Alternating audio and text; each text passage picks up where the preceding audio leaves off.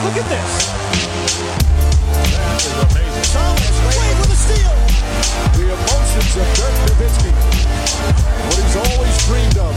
Hoping to have another chance after the bitter loss in 2006. Watch this play.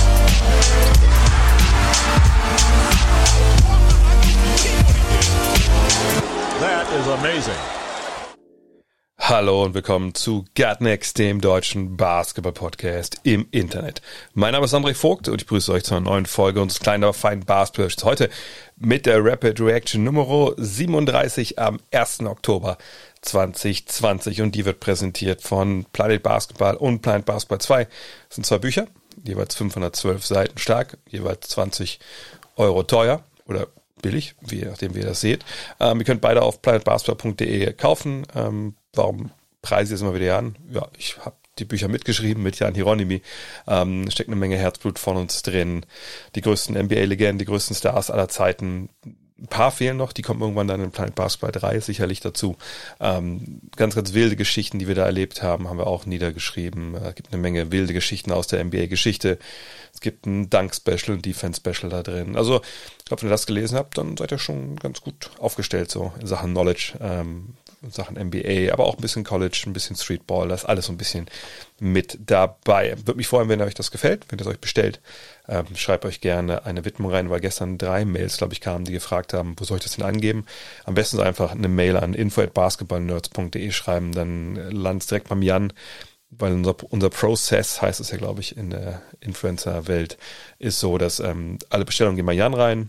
Der kümmert sich darum, weil ich mit solchen Sachen echt nicht gut bin. Ähm, der schickt mir dann oder legt mir dann eure Adressen in Google Doc. Dann schickt er mir per PDF äh, oder per Mail ein PDF mit den Rechnungen und sagt hier so, die Jungs und Mädels, die kriegen jetzt Bücher und äh, die und die wollen eine Widmung. Dann gucke ich rein ins Google Doc, druck alle Porto-Geschichten aus, äh, pack alles hier bei mir ein, fahre noch zu meinen Eltern vielleicht, wenn ich keine Planet Basketball 2 ist mir hier habe, die, die lagern alle dort in der Waschküche und dann fahre ich zur Post und werde meistens angeblafft von den Toto Lotto Annahmestellen Besitzern, warum ich denn kurz vor Feierabend noch 30 Bücher vorbeibringe, weil die gar nicht wissen, wo sie die hinstellen sollen und der Postbote war ja schon um vier da. Ja, that's my life. Aber trotzdem mache ich es natürlich sehr gerne für euch, damit ihr über Basketball lesen könnt.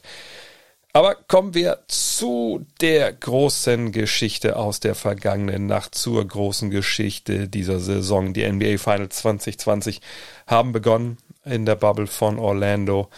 Und das erste Spiel war eines, ja, es war aus Miami Heat Sicht der Worst Case aus LA Lakers Sicht der Best Case. Da erzählt er sicherlich nichts Neues, wenn ihr das Spiel gesehen habt oder auch wenn ihr vielleicht nur den Boxscore bisher gesehen habt.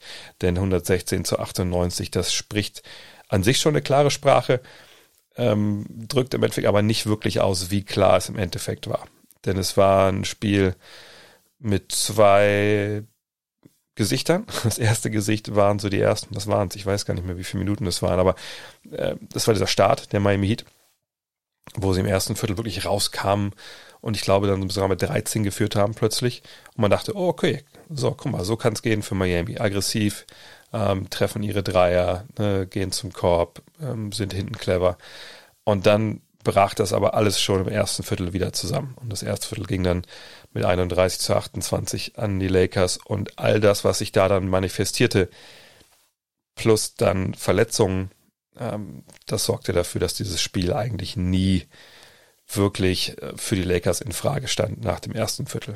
Ähm, ich habe Verletzungen angesprochen und das ist sicherlich das größte Thema, bevor ich gleich nochmal auf die äh, taktischen Geschichten eingehe. Bam Adebayo Schulterzerrung, man weiß noch nicht genau, was da jetzt in Mitleidenschaft gezogen ist. Wenn man sich mit der Schulter ein bisschen auskennt, dann weiß man, okay, das sind, das ist ja ein Gelenk, was jetzt nicht unbedingt von so einer Gelenkpfanne gehalten wird, sondern das wird durch Muskeln, äh, durch Bänder gehalten. Und wenn du da natürlich dann äh, in der Muskulatur eine Zerrung hast oder, eine andere Verletzung, dann ist das manchmal ziemlich schwer, ähm, damit auch noch gewinnbringend Basketball zu spielen oder generell das äh, schmerzfrei zu bekommen, weil natürlich diese Schulter die kannst du ganz schwer nur fixieren. Ja, da wird immer irgendwie ein Muskel, ein Muskel oder wie gesagt, ein Band beansprucht, um das halt zu halten. hoffen wir mal, dass bei, bei Bama dabei und nicht ganz so schlimm ist. Denn auf jeden Fall brauchen sie ihn. Man hat gestern auch ganz klar gesehen, als er nicht mehr gespielt hat nach seinen 21 Minuten Einsatz, dass das Level gerade defensiv, aber auch offensiv nochmal nach unten ging bei Miami. Ähm, aber so schlimm die Verletzung von ihm jetzt ist, da gibt es wenigstens noch Hoffnung. Die gibt es meiner Meinung nach bei Goran Dragic nicht mehr für die NBA Finals. Äh, was ist bei ähm, Goran Dragic passiert? Ähm, ihr habt vielleicht die Szene gesehen. Man wusste erst gar nicht genau, wo er sich wirklich verletzt. Also es gab ja nicht so eine klare Situation, wo er umgeknickt ist oder wo er auf einmal, keine Ahnung, auf dem Boden lag. Das war es nicht, sondern er, er macht quasi einen Schritt ähm, und man merkt auf einmal so, oh, irgendwas ist passiert, zuckt so ein bisschen mit dem Bein wieder nach oben, mit dem Fuß nach oben und äh, danach geht er halt raus. Und jetzt wissen wir, die Plantarfaszie, das ist dieses Bindegewebe quasi unterm Fuß, das sorgt so dafür, dass ähm, der Fuß diese Wölbung hat und absorbiert natürlich eine Menge Energie. Ähm, steht eigentlich permanent unter Stress, wenn man läuft, natürlich vor allem, wenn man springt. All die Sachen gehen natürlich da unten rein. Das ist somit der erste Punkt, äh, wo die Energie von so einer Landung eben ankommt. Und ihr kennt vielleicht Plantar Fasciitis oder Plantar Fasciitis, wie die Amerikaner das nennen. Das ist so eine Entzündung von diesem Bindegewebe. Da hatten wir zum Beispiel in der Bubble auch bei Domantas Sabonis den Fall, dass der lange nicht eingreifen konnte, weil er eben unter Plantar Fasciitis äh, litt. Ähm, ich hatte das auch mal früher, ähm, als ich noch gespielt habe, und es ist schon sehr, sehr schmerzhaft. Das ist wirklich wie so ein also gerade morgens fand ich das krass, wenn man morgens aufgestanden ist, äh, man ist aufgetreten, das war immer so, als hätte einer mit dem Messer unten so ja, in dieses Fußgewölbe reingestochen von unten von der Sohle. Ähm, das war dann wirklich äh, schwierig und das war auch ein relativ milder Fall, den ich da damals hatte. Ähm, aber bei Dragic ist es eben nicht eine Entzündung, sondern wir wissen jetzt, da ist was gerissen. Und natürlich weiß es noch keiner, ähm, ist es ähm, ein kompletter Riss, das denke ich nicht. Da so schlimm sah es nicht aus. Aber selbst wenn es ein Einriss ist, ähm, dann, ja, dann kann man eigentlich davon ausgehen, dass er nicht mehr spielt in diesen Finals.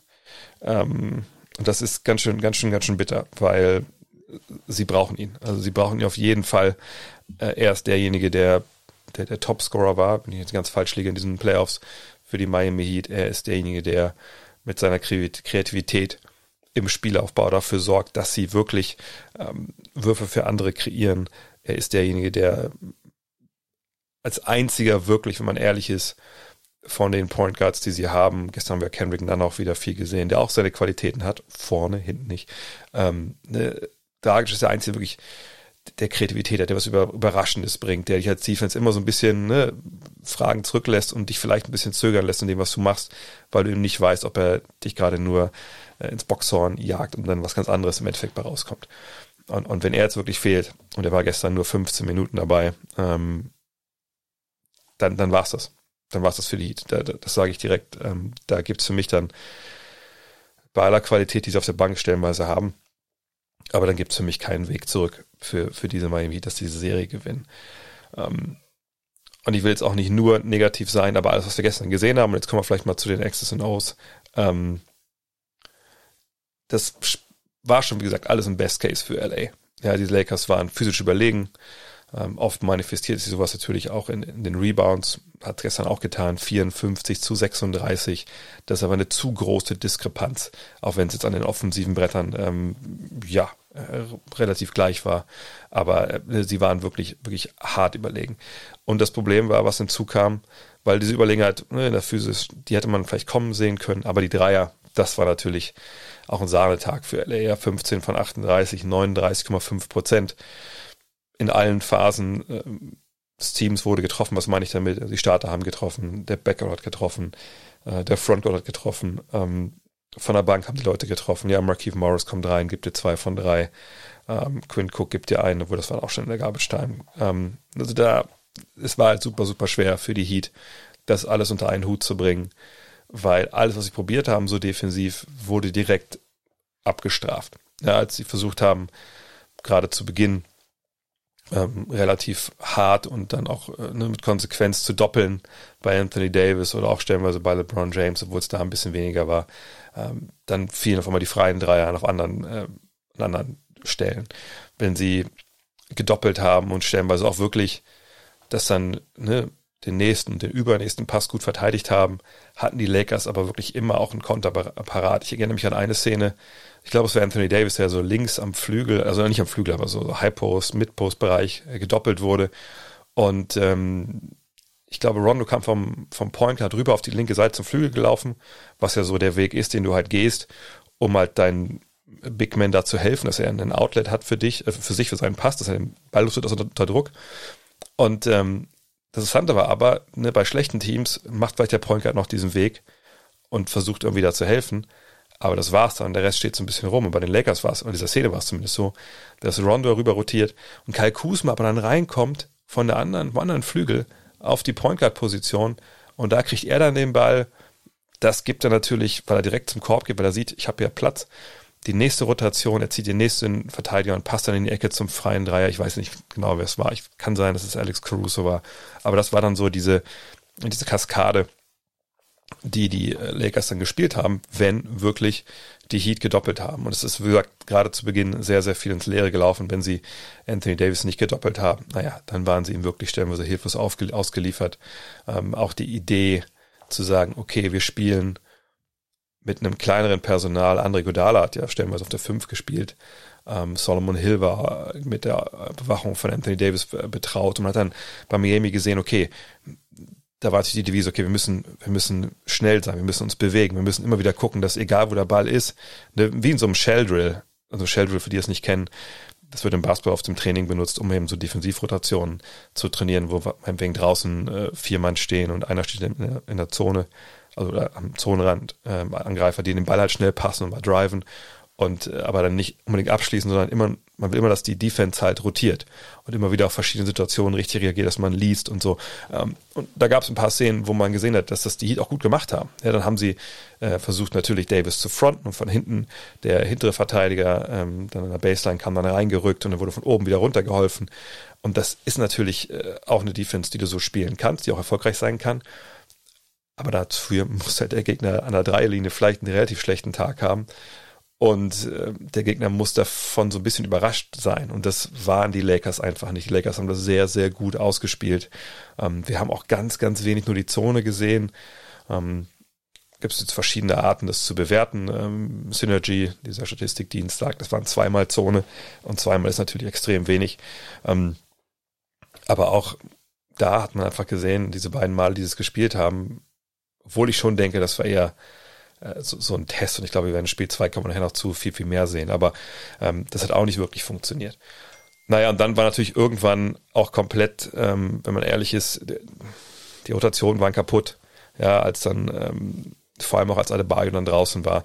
Und dann lief es in der zweiten Halbzeit so dahin. Das war dann eigentlich auch eine ziemlich, ziemlich lange Garbage Time, wenn man ehrlich ist. Ähm, klar, die Lakers am Ende im vierten Viertel haben dann auch so ein bisschen abgeschaltet. LeBron James war ja auch nicht amused danach.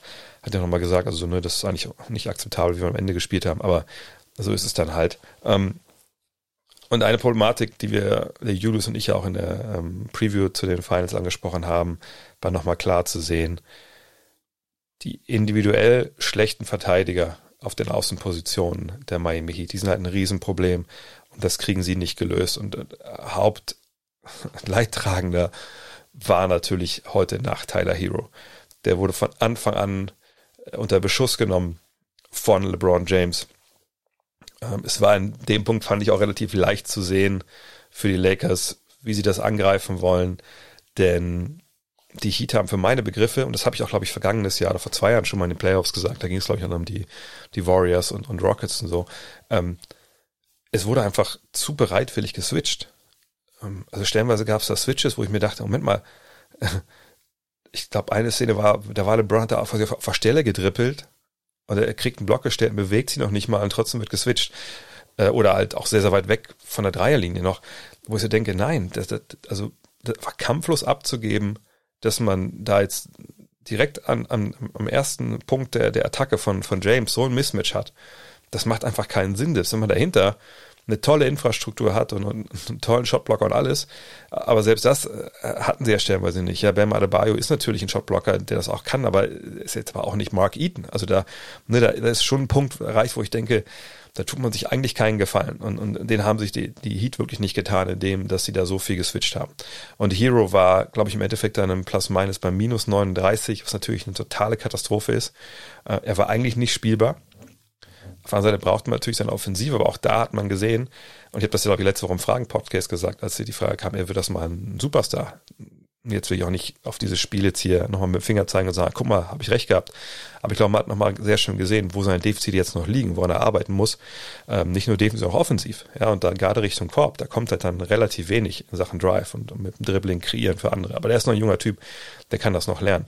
Aber Hero war auf jeden Fall so der Prügelknabe der Lakers und äh, ich bin echt gespannt, wie sie das in, in den Griff bekommen wollen, die Heat, denn das war dann schon ein richtig bitterer Cocktail. Ne? Also Hero als, als Zielspieler der Lakers, kleinen Lineups haben nicht funktioniert. Äh, sie haben zu leicht geswitcht, sie haben die Zone nicht gespielt und die Lakers haben ihre Dreier getroffen. Also, ne, da ging schon wirklich, wirklich viel, viel, viel gegen Miami. Ähm, von daher ja, müssen wir natürlich jetzt noch so ein bisschen vorausblicken wollen. Äh, zu Spiel 2 möchte ich gar nicht so viel. Äh, da mache ich ja morgen mit Julius nochmal einen extra Podcast drüber für die Supporter. Aber ähm, eigentlich, glaube ich, wenn man Eric Spurster ist, kann man sagen, okay, wir gucken uns Spiel 1 an, brauchen aber gar nicht großartig äh, alles zu schauen, denn unsere Situation hat sich jetzt natürlich, und ich gehe davon aus, dass, dass Goran Dragic nicht spielt, es sei denn, es ist wirklich eine, eine ganz, ganz ein ganz kleiner Riss nur, obwohl der wahrscheinlich trotzdem schmerzhaft genug ist, dass er eingeschränkt ist. Aber ich gehe davon aus, dass er einfach nicht spielt, weil mit seiner Verletzung, die er da hat, ne, von dem, was man jetzt weiß, da, da fällt so ein NBA-Spieler, zumindest die Beispiele, die es jetzt gab in den letzten Jahren, eigentlich so 10, 13 Partien in der normalen Saison aus.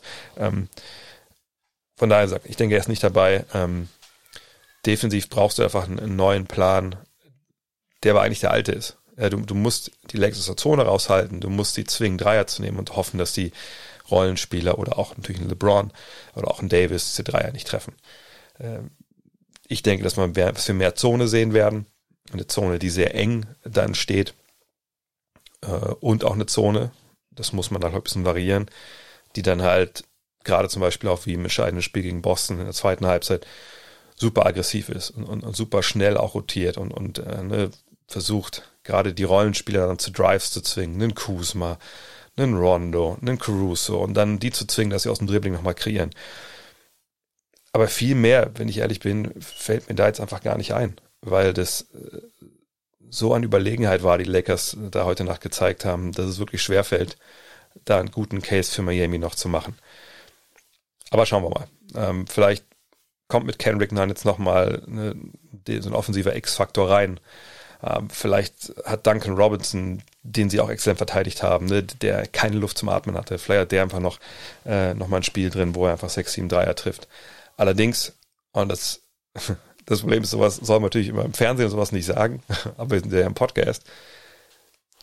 Ohne Goran Dragic und mit einem vielleicht eingeschränkten Bam Adebayo oder vielleicht sogar einem, der jetzt für ein, zwei Spiele ausfällt, muss man sagen, ist es für meine Begriffe, ja, vielleicht sogar das größte Mismatch, das wir in den NBA Finals hatten seit, hm, das hätte ich vielleicht vorher mal recherchieren sollen, aber das eins, was mir jetzt so ein bisschen in den Kopf kommt, sind wahrscheinlich die, die Cavs von, von, von 2007. Also als LeBron damals, war das 2007? Ich glaube ja, ne? Äh, als sie in den Finals waren gegen San Antonio. Ähm, denn wahrscheinlich der Vergleich hinkt sogar, weil sie ja einfach da nicht diesen diesen MVP-Superstar haben. Jimmy Butler ist, ist ein toller Spieler, hat das gestern auch wieder gut gemacht, aber ist natürlich nicht auf dem Level, nicht auf dem Level von LeBron 2007. Aber ähm, wie gesagt, wenn Dragic fehlt, wenn Adebayo angeschlagen ist oder fehlt, dann ist das ein unfassbares Mismatch. Und das ist richtig, richtig, richtig schade, denn ähm, es hätte eine Serie sein können, die sehr interessant ist. Vielleicht wird sie auch interessant, aber realistischerweise, wenn man drauf schaut, was da passiert ist, dann muss man sagen, das wird wahrscheinlich nicht so richtig geil werden, was da jetzt noch kommt. Programmhinweise gibt es natürlich heute keine. Wir müssen noch warten bis, bis morgen Nacht. Dann äh, steigt Spiel 2. Dann bin ich auch bei The Zone wieder mit dabei am Mikro als Experte. Aber natürlich will ich euch nicht entlassen heute in diesen ja, Nachmittag, Abend, je nachdem, wann ihr das Ganze hört, ohne ein Google des Tages. Und heute geht es um äh, vier Worte. Mark Stein, NBA Bubble. Mark Stein kennt ihr vielleicht, also Mark mit C, Stein wie Stein, der ehemalige Beatwriter Dallas Morning News, lange bei ESPN gewesen, jetzt bei der New York Times. Ähm, Mark Stein, NBA Bubble. Ähm, das sind die vier Wörter. Ähm, dann kommt jetzt zu einem Artikel, The True Cost of Life in the NBA Bubble. Ähm, das ist Teil seines sehr empfehlenswerten Newsletters, den man auch abonnieren kann bei der New York Times. Sonst ist es ja äh, viel hinter der Paywall dort auch. Ähm, und da zeigt er nochmal, ne, mit Fotos auch, wie das, wie sein Erlebnis in der Bubble war. Er war ja, glaube ich, über 50 Tage dort, ja. Ähm, und vielleicht ein ganz guter Zeitpunkt jetzt, wo ein bisschen auch Ruhe ist, ne, wie gesagt, bis morgen Nacht, nochmal zurückzuschauen darauf, wie das Leben eigentlich in der Bubble von Miami so war. In diesem Sinne, vielen Dank fürs Zuhören. Sorry, wenn der Pod halt ein bisschen negativ war, aber irgendwie, ah, wie gesagt, das ist echt enttäuschend, gerade wenn so Verletzungen jetzt dann in diesen NBA Finals uns vielleicht äh, so einer wirklich interessanten Serie berauben. Aber drücken wir einfach die Daumen, dass es irgendwie nicht so schlimm ist bei Bam Adebayo und vor allem bei Goran Dragic, wie das zunächst aussah. In diesem Sinne, vielen, vielen Dank fürs Zuhören. Wenn ihr supporten wollt, gutnext.de, patreon.com slash gutnext äh, oder gesagt, abonnieren bei Spotify, bei Music, weiter sagen, dass dieser Podcast lohnt. Das würde sehr helfen. In diesem Sinne, euch einen wunderbaren Tag. Wir sprechen uns morgen wieder mit Julius äh, im Supporter Pod und ähm, ja, morgen an Nacht dann vielleicht auf The Zone. Bis dann. Ciao, euer André. Hello. Look at this. That is amazing. Thomas Wade with a steal. The emotions of Dirk Nowitzki. What he's always dreamed of. Hoping to have another chance after the bitter loss in 2006. Watch this play.